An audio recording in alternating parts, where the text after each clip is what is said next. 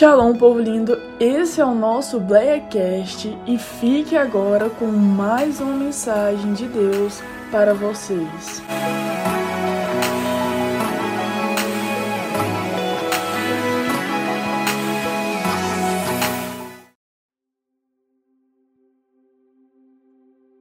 Esse mesmo Espírito tome seu assento, adorando a Deus nesse mesmo Espírito.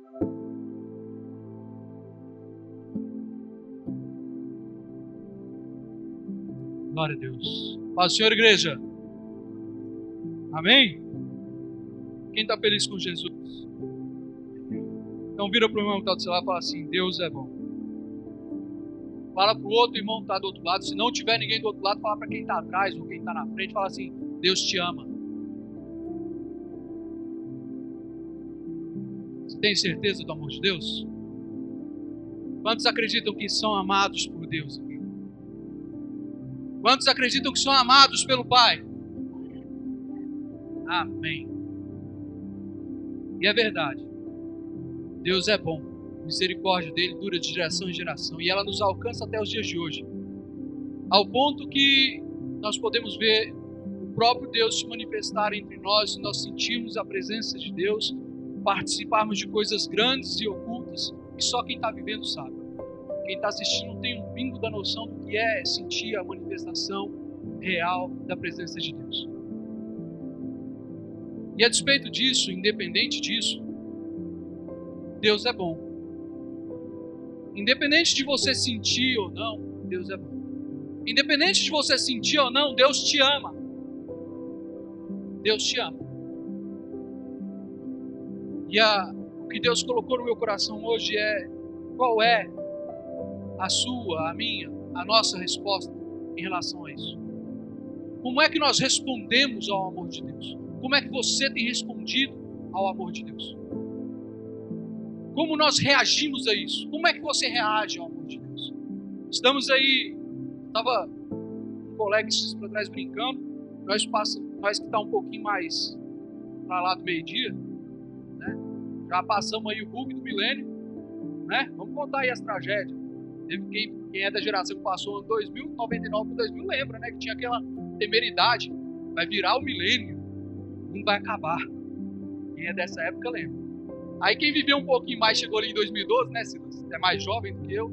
Chegou em 2012. Aí teve o apocalipse do calendário maia, né? O mundo ia acabar também, nós venceu.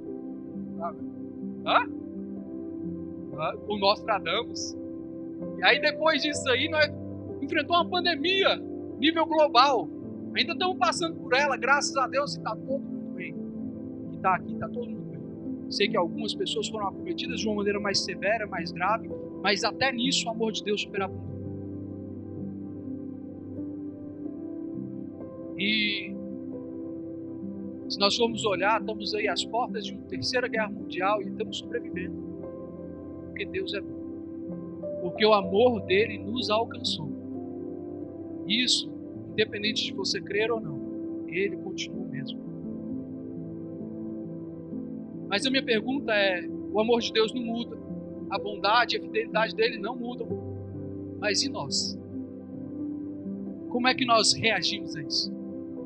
Faz uma análise introspectiva, você com você mesmo aí. Como é que você tem reagido à bondade, ao amor, à justiça, à fidelidade, à bondade, à benignidade, a paz de Deus, que excede todo entendimento e que tem sido derramada dia após dia sobre cada um de nós. Como é que nós reagimos a isso? Qual é a resposta que nós temos dado para Deus? Porque cada atitude que nós temos na nossa caminhada de vida, cada passo que nós damos, ela reverbera como uma resposta aos ouvidos de Deus. E qual é a resposta que você tem levantado ao Deus Todo-Poderoso? Como é que você tem reagido diante dele? Porque a gente vir aqui ao culto e reagir a Deus mediante a canções maravilhosas, reagir mediante a oportunidades ou a uma ministração, é muito bom e é muito fácil. E nós passamos duas horas de culto. Se você vem uma vez por semana, se você passa de vir mais de uma vez, você tem três horas e meia de culto. Se você vem na oração, Aí põe mais duas horas aí. cinco horas e meia na semana de culto. E o que, é que nós fazemos no restante do tempo? O, como é que nós reagimos o restante do tempo a Deus, a bondade, a benignidade, ao amor de Deus que excede todo entendimento? Como é que nós reagimos? Qual é a nossa reação? Qual é a nossa resposta para Deus? Aí você pode estar falando assim, mas qual é a pergunta?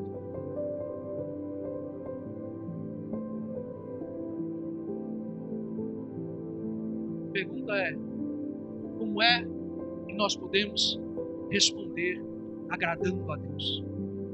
Como é que nós agradamos a Deus? Porque um Deus tão bom, um Deus tão bondoso, um Deus tão amoroso, que nos alcança dia após dia, como é o que é que nós temos feito para agradar a Ele? Você pode dizer, ah, eu venho aos cultos, ah, eu entrego meu dízimo, eu faço meus jejuns, faço as minhas orações, eu leio a palavra.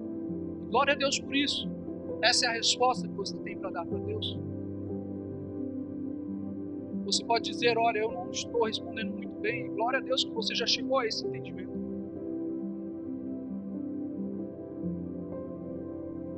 Abre sua Bíblia comigo, no capítulo 15 do livro de Lucas,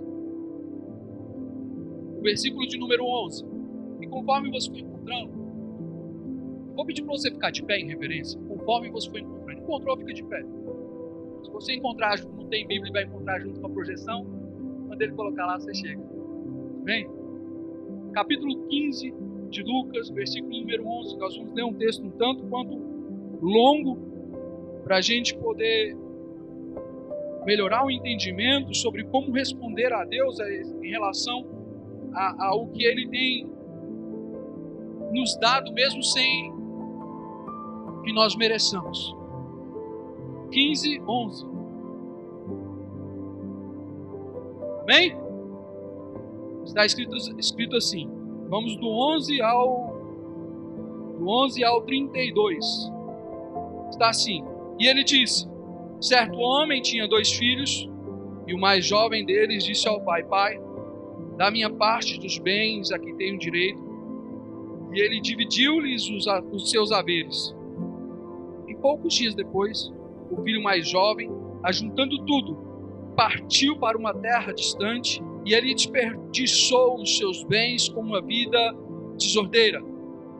E havendo ele gastado tudo, houve naquela terra uma grande fome e ele começou a passar necessidade. E ele foi e juntou-se a um dos cidadãos daquela terra, e ele o enviou aos seus campos para alimentar os porcos. E ele desejava encher o seu estômago com as cascas que os porcos comiam, e nenhum homem lhe dava nada.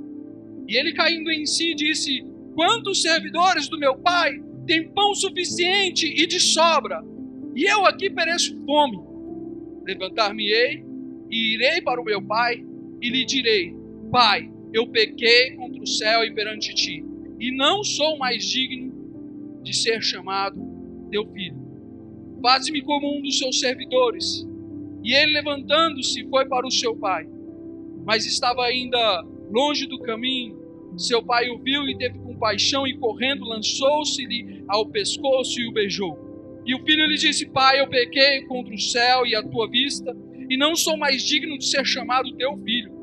Mas o pai disse aos servos: Trazei a melhor veste, vestiu, ponde-lhe um anel em sua mão e calçados em seus pés, e trazei aqui um novilho cevado e matai-o, e comamos e alegramo-nos, porque este meu filho estava morto e vive novamente tinha ele perdido e foi achado, e eles começaram a se alegrar. Ora, o seu filho mais velho estava no campo, e vindo a aproximar-se da casa, ele ouviu músicas e danças. E ele chamou os servos e perguntou o que significavam aquelas coisas. E ele lhe disse: O teu irmão chegou. Teu pai matou um novilho cevado, porque ele o recebeu são e salvo. E ele se irritou e não queria entrar, entrar. Portanto, saindo o pai, lhe rogava: e ele respondendo disse ao pai: Eis que te sirvo há tantos anos, e em nenhum momento eu transgredi um mandamento teu. Contudo, tu nunca me destes um cabrito para que eu pudesse me alegrar com os meus amigos. Mas vindo este teu filho, desperdiçou os teus bens com as prostitutas, mataste-lhes um novilho cevado. E ele lhe disse: Filho, tu sempre estás comigo, e tudo o que tenho é teu. Mas era necessário fazer, fazer festa e regozijar-nos, porque este irmão estava morto e vive novamente, tinha se perdido e foi achado.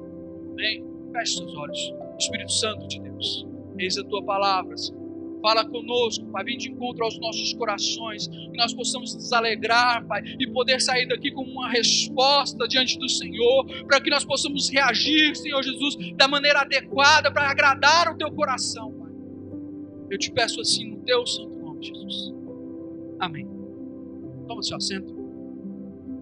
Dar uma resposta para Deus, agradar a Deus.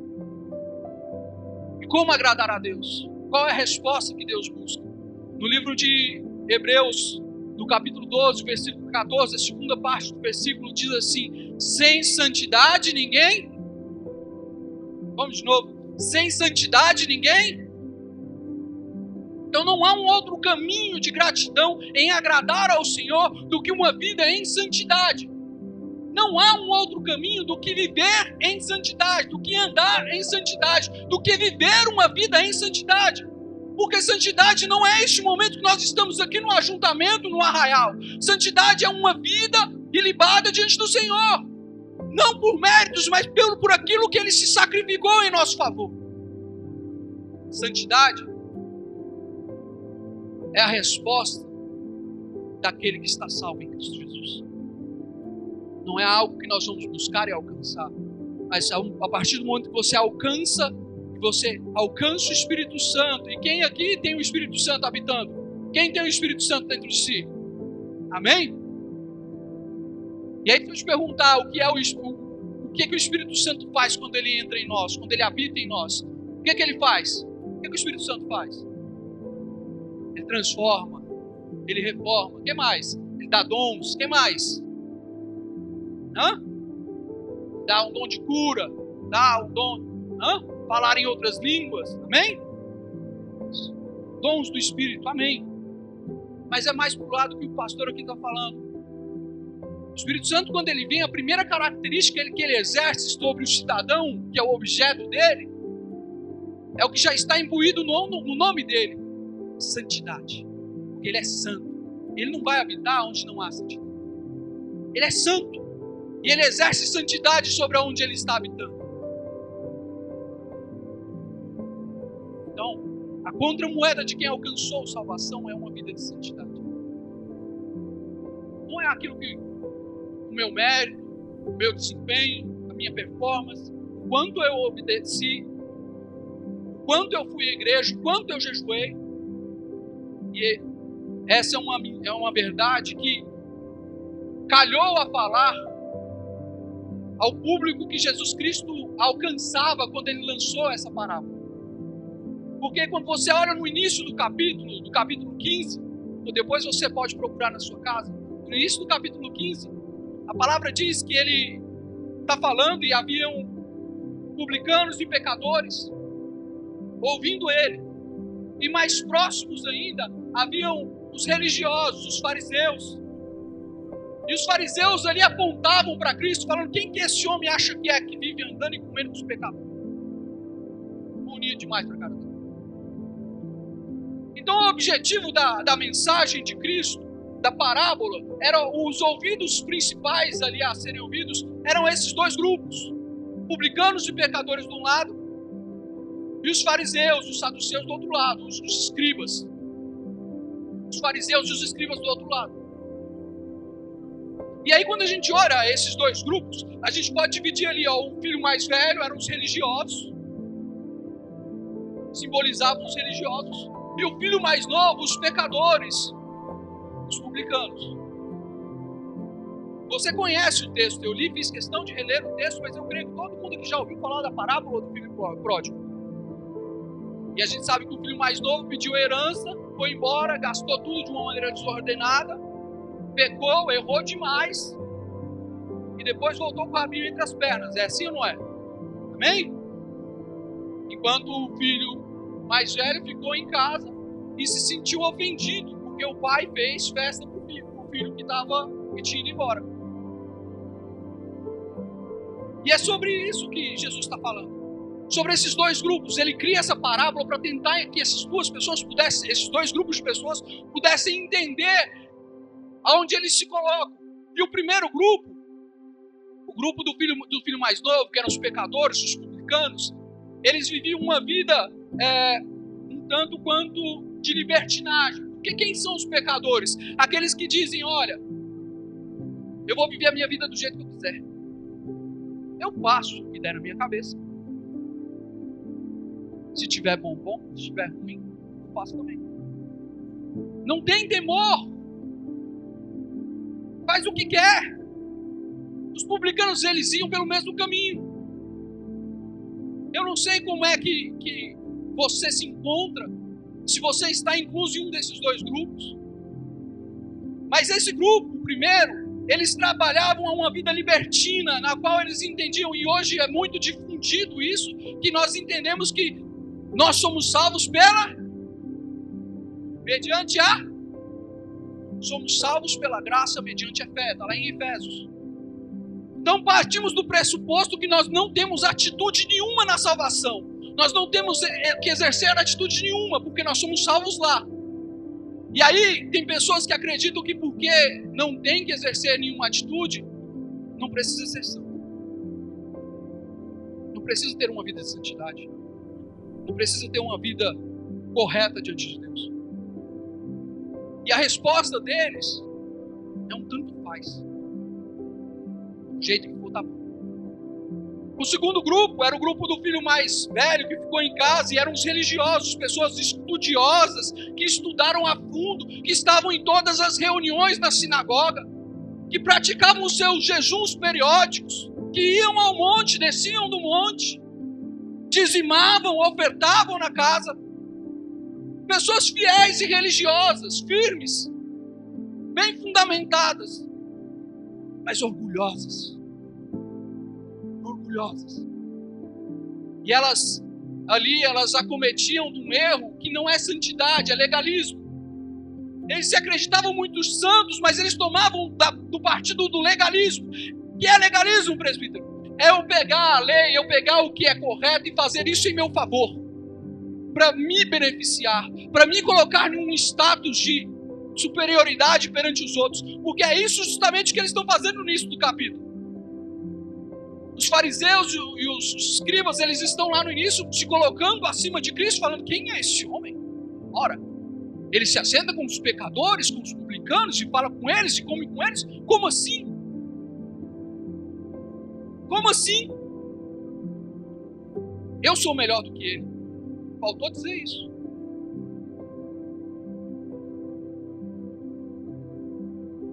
E aí a gente vê esses dois grupos, um grupo que quer viver na libertinagem, um outro grupo que quer viver debaixo de um falso moralismo, de um legalismo, e quer usar a lei para se exaltar, quer usar a lei para se orgulhar, para se engrandecer, para se colocar acima do, do necessitado, daquele que está perdido, daquele que está faminto, daquele que está necessitado.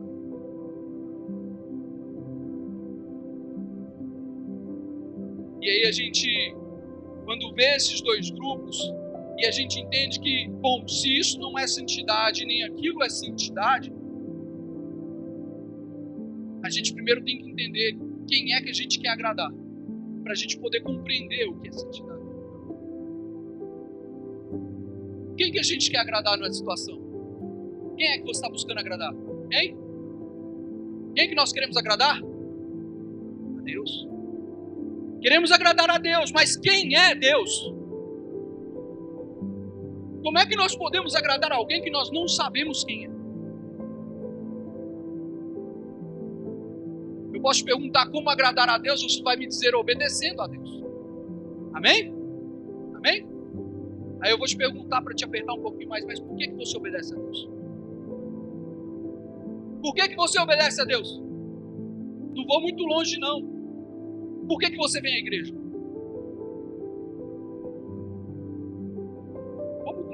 Por que, que você obedece a Deus? Parece fácil a resposta, mas é um pouco complicado. Não é tão simples assim. Porque qualquer resposta que nós tentemos colocar não vai encaixar, vai ficar meio fora de foco, meio, meio descontrolada, meio.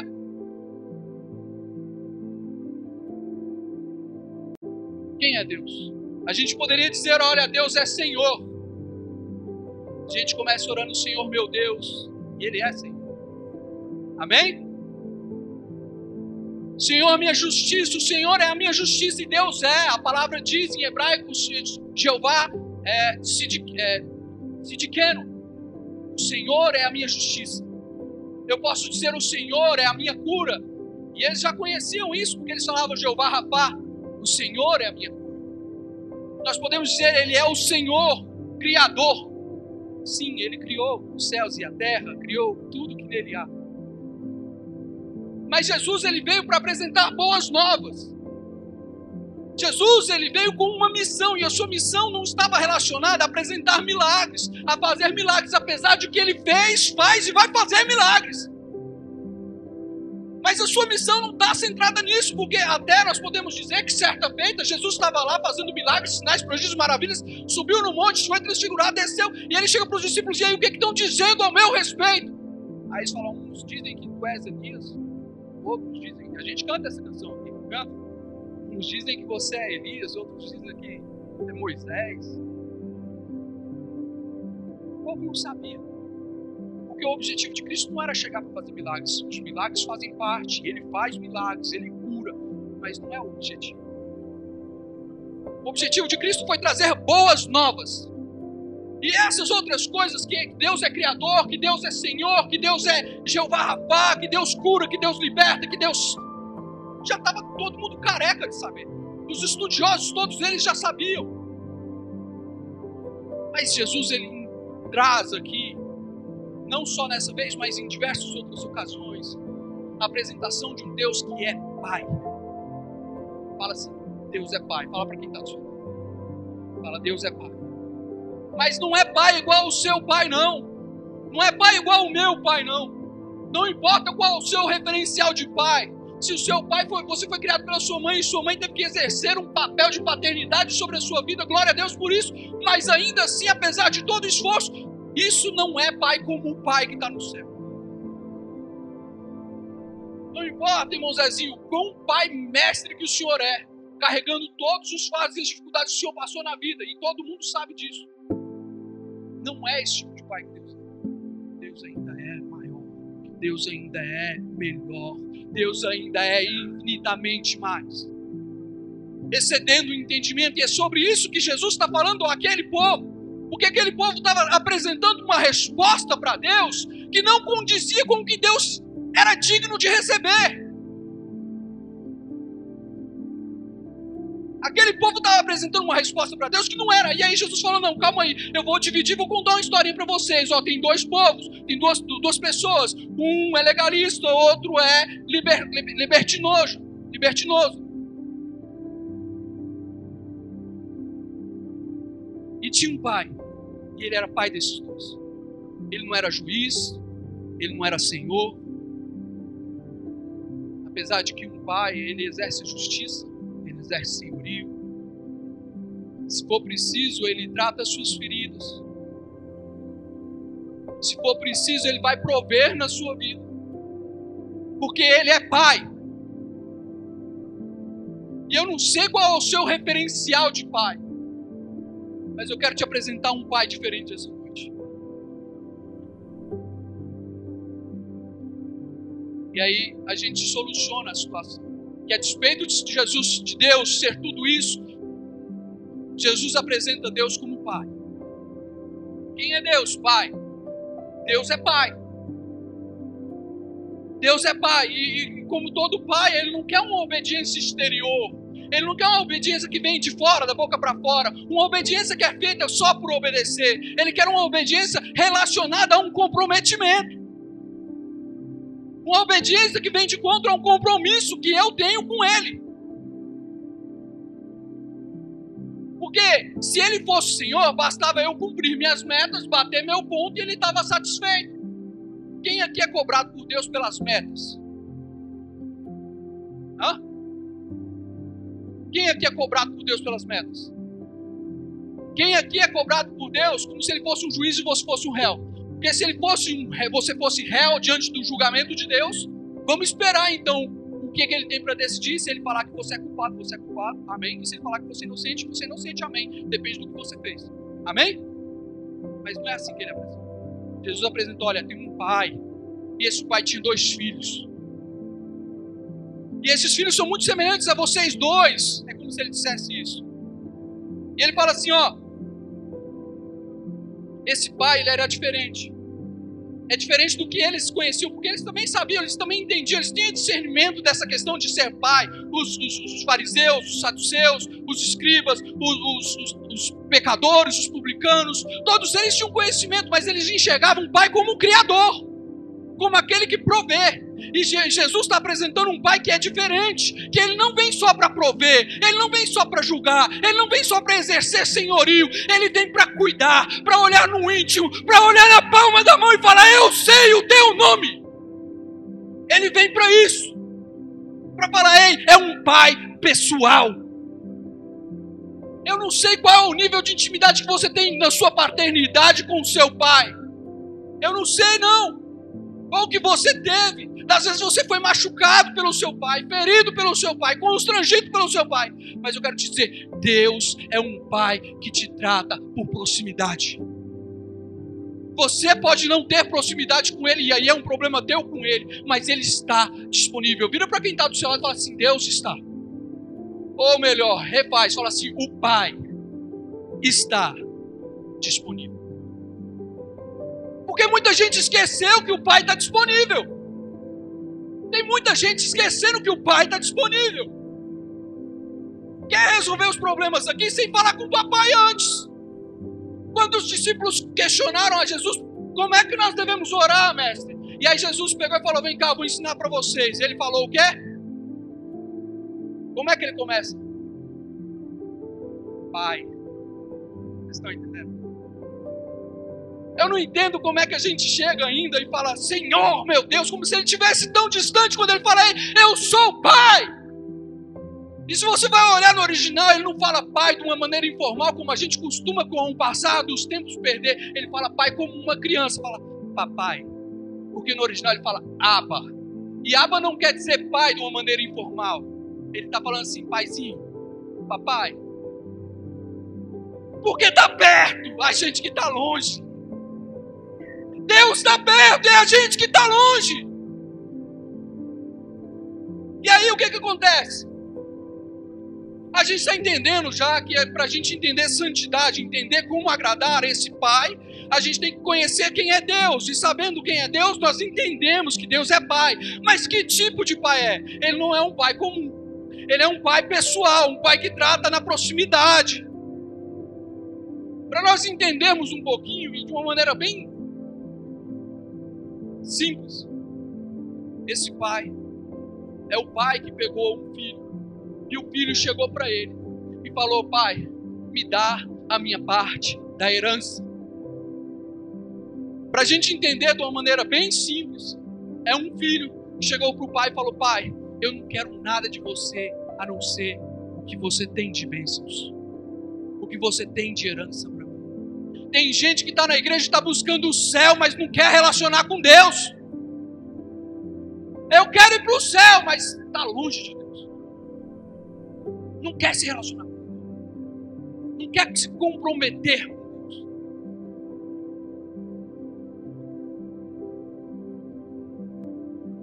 Que é é esse Ele é um pai que virou para um filho. E o filho mais novo disse: Pai, para mim você morreu me dá a minha parte. E se a gente for olhar pela lei, o pai podia pegar esse menino e chamar o porrete nele, apedrejar ele à morte, porque isso é desonra a pai e mãe, e pela lei era condenável a apedrejamento. A desonra. Mas esse pai ele é diferente. Apesar de todas as desonras que nós cometemos e que esse filho cometeu, ele fala: Ei, calma aí. Vou vender tudo, a minha a metade de tudo que eu tenho. E vou te dar. E esse filho, não achando por suficiente, pega a sua parte da herança, vai embora e começa a desonrar esse pai à distância, desonra por desonra, se envolve com drogas, se envolve com bebedice, se envolve com prostituição. Gasta o seu dinheiro levianamente, dissolutamente, vai vivendo de qualquer jeito, de uma maneira libertinosa. Vai gastando e levando.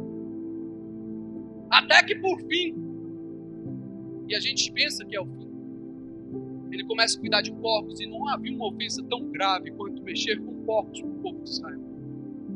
Estava no estatuto, estava na lei. Culturalmente era uma transgressão arbitrária enorme. E ele vai. Mas não satisfeito, porque a gente fala, bom, agora chegou no fundo do poço. O que, que ele fez? Ele começou a desejar comer o quê? Hã? Comida. Sabe o que, que Jesus está falando ali? que ele está querendo dizer com isso? Ele não está falando que ele quis só comer, ele queria ser um porco. Ele começou a se colocar na condição de porco. Pior do que estar e cuidar de porcos, ele podia ter que cuidar de galinha, cuidar de porco, porcos. E ele colocou ali, foi ali, e até que ele deu estalo, falou: opa, tem que voltar. Fiquei lá na casa do meu pai, e ele tem esse lampejo, ele resolve voltar, e todo mundo conhece a história. entenda uma coisa. Ele está voltando para casa. Está voltando para casa. E em ele voltando para casa, uma distância longa. O pai está onde? O pai está onde? Hã? Onde que o pai está? Hã? Aonde? Não. O pai está no caminho. O pai está no caminho pai não está em casa sentado, ele está desconfortável, ele está do lado de fora, ele está na beira do caminho, esperando o retorno do filho. Esperando a hora que o filho vai voltar e vai se converter e vai se arrepender e vai bater e se compungir o coração. Porque o teu pai é diferente, ele não está parado esperando no serviço, não sei onde, não. Ele está te esperando porque ele sabe que mais dia, menos dia você vai voltar. E ele está te esperando, e ele não está esperando passivamente, não, porque sabe qual que é a reação desse pai? Quando ele vê o caminho longo lá distante, ele vê a silhueta, ele vê o detalhe, ele enxerga ao longe. Qual que é a reação desse pai? Qual que é a reação dele? Abre os braços, espera. Não, ele corre de encontro a esse filho Entenda a situação cronológica. Ele tá, Jesus está dissertando essa parábola para pessoas daquela época. Qual que é o referencial de paz daquelas pessoas, os patriarcas? O que, que, que aquelas pessoas estão ouvindo estão pensando? Vamos tentar imaginar aqui, vamos conjecturar um pouco. Quem está ouvindo está pensando assim: olha, patriarca esse pai não é. Porque a túnica que eles vestiam, e é da tradição judaica, os homens não podiam mostrar as pernas. E para alguém correr de túnica e mulher que tem saia, sabe? Não dá para sair correndo. É verdade ou não é? Tem que dar uma erguida. Amém? É verdade ou não é? Senão o joelho não dobra. Não dá para correr. E ele teria que erguer e mostrar as pernas, esse pai.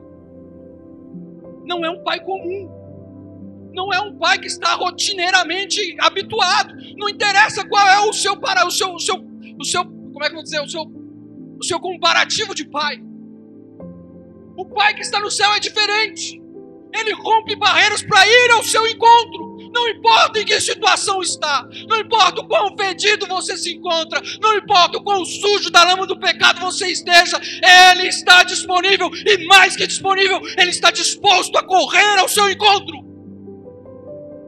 Não importa ah, eu vim de longe, assim, assim, assim, minha vida está perdida. Eu quero te dizer: Jesus te encontra e dá solução. Jesus te encontra e dá solução. E você pode dizer, presbítero, mas essa palavra não é para mim, porque eu estou na igreja, eu não estou perdido. Eu quero te dizer: havia um segundo grupo. Havia um segundo grupo. E antes, para a gente entender sobre o segundo grupo, eu queria dissertar um negócio que André Valadão faz muito bem, que é definir o que é pecado. Só que eu não quero definir igual ele. Para a gente poder entender que tipo de pai, a gente entendeu que ele é um pai diferente, a gente tem que entender o que, que desagrada ele. E pecado é tudo que? Tudo que desagrada o pai. Amém? Estou desagradando, a Deus, estou. Hã? Pecando. Pois bem, tudo que desagrada, mas é muita coisa. Eu não consigo se a gente for pegar então, vamos, vamos simplificar, porque na cabeça daquele povo era isso que batia. Porque na cabeça daquele povo, eles vão entender o seguinte: bom, pecado é tudo aquilo que está escrito nos mandamentos. Matarás, não roubarás, não comerás carne de porco. Era isso que estava escrito lá nos mandamentos. Eram 613 mandamentos. Ficaram famosos os 10, os estatutos principais. Mas se você vai pegar ali durante o Pentateuco ali, Durante todo o Pentateuco foram levantadas 613 leis mosaicas que os judeus seguem à risca. Eles buscam seguir à risca 613 leis. E se eles estão fora de um artigo dessa lei, de uma proposição dessa lei, eles estão errando em toda a lei. 613. Então, na cabeça daquele povo, eles estão pensando: opa, então pecado é tudo que está ali contra a lei. Isso é o parâmetro que desagrada a Deus. Amém ou não amém? A lei é o parâmetro daquilo que desagrada a Deus. É o limite. Mas aí, Jesus ele vem para dar outro nó na cabeça daquele povo. E santidade não é só não desagradar a Deus. Não é só desagradar a Deus, quer dizer. Santidade não é só isso. Por quê? Por que, que você diz isso, presbítero? Porque olha só, no final lá, quando o filho chega do campo, já está tendo uma festa. Aquele filho que estava perdido está participando de uma festa, um banquete, um melhor boi, um boi cevado, um boi gordo. Está tendo uma festa, uma celebração, e o filho mais velho está no campo. Ele chega atrasado. Quando ele chega, ele vê a movimentação, chama um do servo e fala: Ei, o que é está acontecendo ali? Falou: Olha, teu filho, teu irmão, teu irmão mais novo, que era perdido, voltou, foi achado em saúde, e seu pai está celebrando porque ele retornou a casa. E o filho ficou indignado. Ele falou: opa, então não vou nem entrar, como assim? E o pai, sabendo da situação, ei, quando teu pai fica sabendo, ele vem ao teu Você está disponível? Você está disponível para ele? E aí o pai vai ao encontro do filho fora do arraial para buscar o filho e tenta argumentar ele tenta chegar para o filho e convencer o filho a voltar para a festa, a entrar para a festa. Vamos para a festa, meu filho, vamos para a festa. Seu filho, seu irmão voltou, seu irmão que tinha sumido, que estava perdido, voltou. Vamos para a festa, vamos para a festa. Jesus tem nos chamado para a festa, igreja. Mas ele insistia em ficar distante de, de Cristo. Ele insistia em ficar distante do Pai. O filho mais novo, o filho mais velho insistia em ficar distante do Pai ele vira para o pai e fala assim: Pai, eu sempre fui correto, sempre andei certo. Pai, eu nunca transgredi nenhum dos teus mandamentos, as tuas leis, os teus estatutos, nenhum. Eu nunca furei, ou seja, eu sou o correto. Eu quero te dizer, muitas vezes você está andando correto, mas está distante de Deus. Você está andando correto, mas está distante do Pai. Sabe por que isso chama? Legalismo.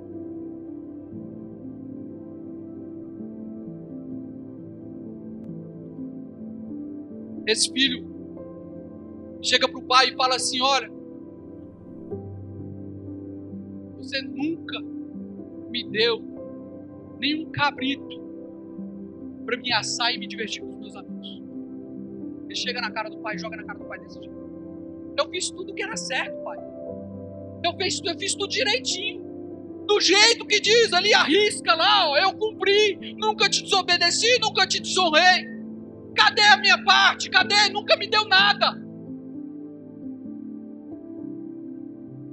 Sabe, tem muitos de nós, de nós, porque até eu mesmo passo por isso.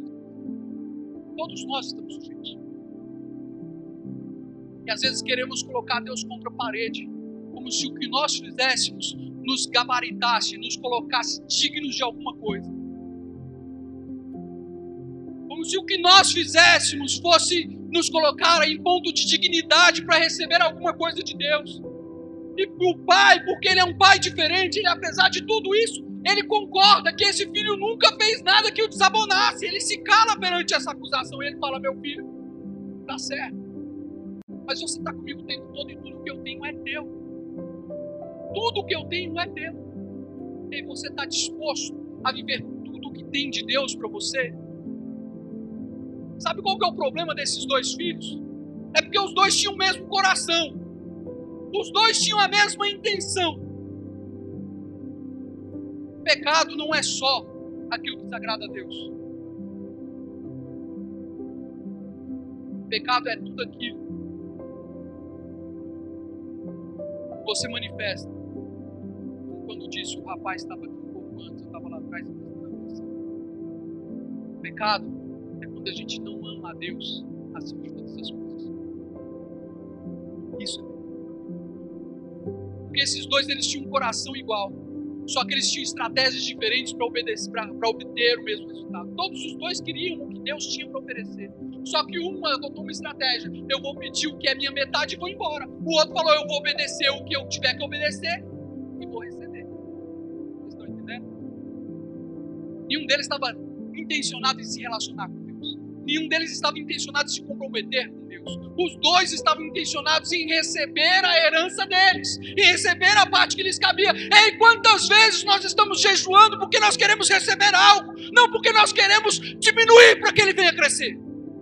Quantas vezes nós estamos somente orando e temos que orar para pedir sim, porque pedir dá-se-vos a bater e abrir-se-lhe-á, mas isso não tem que ser a primeira coisa. Quantas vezes isso se tornou a primeira coisa no coração do cristão? Por que, que você está dizendo isso? Porque pecado. Pecado é quando nós decidimos não amar a Deus acima de todas as coisas. Certa feita, certa feita, os religiosos da época interpretaram, chegaram para Jesus, e aí, tá, mas o que, que é? Qual que é os mandamentos? São 603, vamos resumir aqui. Me dá uma explicação. E Jesus virou para eles e falou assim: ó, em primeiro lugar, o quê? Ó, amarás a Deus sobre todas as coisas, com toda a tua força, com toda a tua alma, com todo o entendimento, com todo o seu ser. Ame a Deus. E isso é uma verdade que pouco é pregada dentro das igrejas, porque nós queremos ser o objetivo do amor de Deus, mas não queremos amar Ele de volta. Nós não queremos nos comprometer porque Ele não é a prioridade das nossas vidas. E se Ele não é prioridade na sua vida, é porque Ele não é o seu primeiro amor. Isso é difícil de assumir. Isso doeu no meu coração. Mas nós vamos aprender a nos comprometer com Deus quando nós entendemos que eu não estou ligado a uma metodologia, a um sistema, eu não estou ligado a isso, eu estou ligado a Deus, meu compromisso é com Deus. Se o louvor for com duas pessoas, meu compromisso é com Deus. Se a pregação aqui tiver três pessoas, meu compromisso é com Deus. Eu estou para Deus. Quantos podem pegar e bater no peito e falar: Eu amo a Deus acima de todas as coisas e eu vou fazer, mover céus e terra para estar com Ele? Aí você pode dizer: Olha, mas eu não preciso estar aqui em todos os cultos. De fato, você não precisa, mas é inegável que Deus tem algo para fazer aqui com você amanhã, na vida de outra pessoa. E se você não vier, e aí? Cadê o seu amor pelo próximo? Ah, mas Deus vai usar outra pessoa, mas Ele vai deixar de te usar. E como é que você está revelando o seu amor a Deus nesses horas? Entendemos que tem compromissos que são inadiáveis e Deus espera. É isso que está me dizendo? É isso que nós estamos dizendo, igreja? Vamos parar de ser hipócritas, é isso que nós estamos dizendo. Entendamos. Amar a Deus acima de todas as coisas. Quantas vezes nós negligenciamos nas nossas casas tempo de oração, tempo de leitura da palavra, em detrimento a ficar sentados diante do sofá na televisão? Compromisso com Deus, amar a Deus acima de todas as coisas, é o mal da igreja desse século. Incapaz de se comprometer porque não ama a Deus acima de todas as coisas. Precisamos voltar. Precisamos deixar o legalismo. Precisamos deixar de ser bonitinho. Ah, eu vou na igreja todos os dias. eu minhas metas, eu bato os meus objetivos. Aí você está encarando Deus como um Senhor, e Ele é Senhor sim, mas Ele é Pai, Ele quer se relacionar. Ele quer fazer que momentos como esse que nós tivemos durante o momento de adoração aqui mais cedo sejam diários das nossas vidas. Deus não é mais Deus de visitação, igreja. Deus é Deus de morada. Ele morreu numa cruz, não foi mais para ficar visitando, não, ele veio para fazer morada. O Espírito dele veio para aplicar santidade nas nossas vidas. E essa é a resposta que Deus está esperando de mim. Essa é a resposta. Uma vida de santidade. Como é que eu alcanço isso? Se habilite diante de Deus. Se disponha para Deus. Se coloque na presença dEle. Deixe o Espírito Santo de fato habitar dentro de você. Ah, eu vou pecar, vai, eu também vou, eu sou humano. Mas o Espírito Santo de Deus, ele vai nos convencer da justiça, do juízo do pecado, e nós vamos converter-nos dos nossos maus caminhos, nos arrepender e não vamos permanecer no pecado. O pecado vai ser um acidente. Agora, se é acidente todo dia, irmão, minha fábrica onde eu trabalho lá fecha. Deu dois acidentes assim, ele já vai querer matar nós. Fazer outro acidente. Mas tem gente agindo de legalidade. Tem gente que quer agir na base da, da levando uma vida libertinosa. Eu faço do jeito que eu quero. Se eu pecar, eu me arrependo. Arrepende mesmo. E volta a pecar de novo. Isso é arrependimento. Isso é arrependimento. Convertamos-nos dos nossos maus caminhos. Arrependamos-nos. Cristo ele veio para anunciar a boa nova, a boa nova que ele é pai, ele é bondoso, ele é amoroso, ele é benigno, ele é justo, ele é fiel, ele é Senhor das nossas vidas. Sim. Mas ele quer compromisso de nós. Ele vai exercer a justiça dele, vai. Mas ele quer compromisso Ele quer relacionamento ele quer te dar tudo e muito mais que você tem pedido e desejado, mas Ele não quer só te dar, Ele quer se relacionar com você.